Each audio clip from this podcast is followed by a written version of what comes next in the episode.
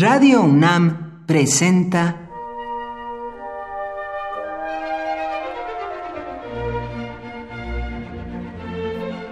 Cuaderno de los Espíritus y de las Pinturas por Otto Cázares.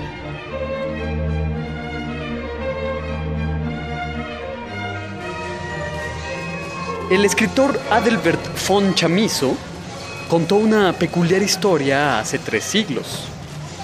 Es la historia de un hombre que siente tanto hartazgo por su sombra que decide venderla.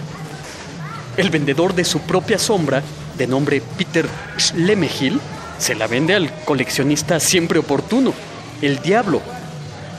En un principio, la negociación parece ir pero que muy bien. El personaje, sin su sombra, se siente ligero. Pero pocos son los pactos con el diablo que terminan bien. La gente ve en la condición de Peter Schlemehil no una bendición, sino una terrible anomalía. Y el mismo Peter Schlemehil comienza a sentirse incompleto, como si una parte le hubiese sido amputada. Vender su sombra se convierte para el personaje de Adelbert von Chamizo en una maldición. Un boxeador jamás vendería su sombra.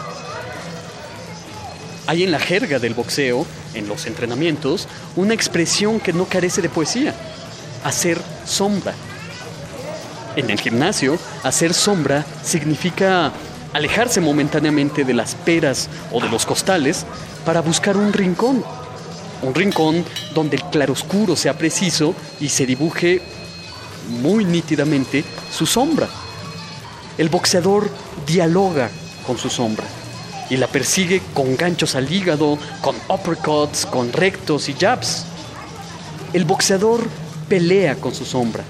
Se cumple con esta actividad una vieja premisa que sugiere que antes de ser un oficio de golpes, el box es una danza.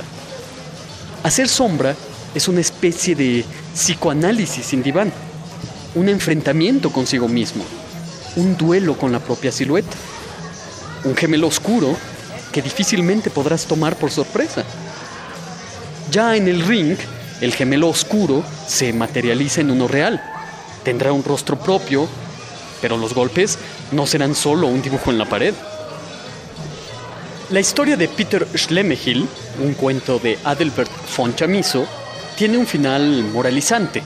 Schlemehil recupera su sombra y recupera con esto también su feliz normalidad, pero de vez en cuando mira por encima de su hombro para corroborar que está ahí como escolta de sus pasos. La sombra de un boxeador es una preciada herramienta de autoconocimiento. Un boxeador pensaría dos veces antes de venderla, pero es bien sabido que al volverse campeón, un boxeador se deja tocar por el diablo, lo que quizá no garantice un final feliz. Por hoy, Otto Cázares cierra el cuaderno de los espíritus y de las pinturas.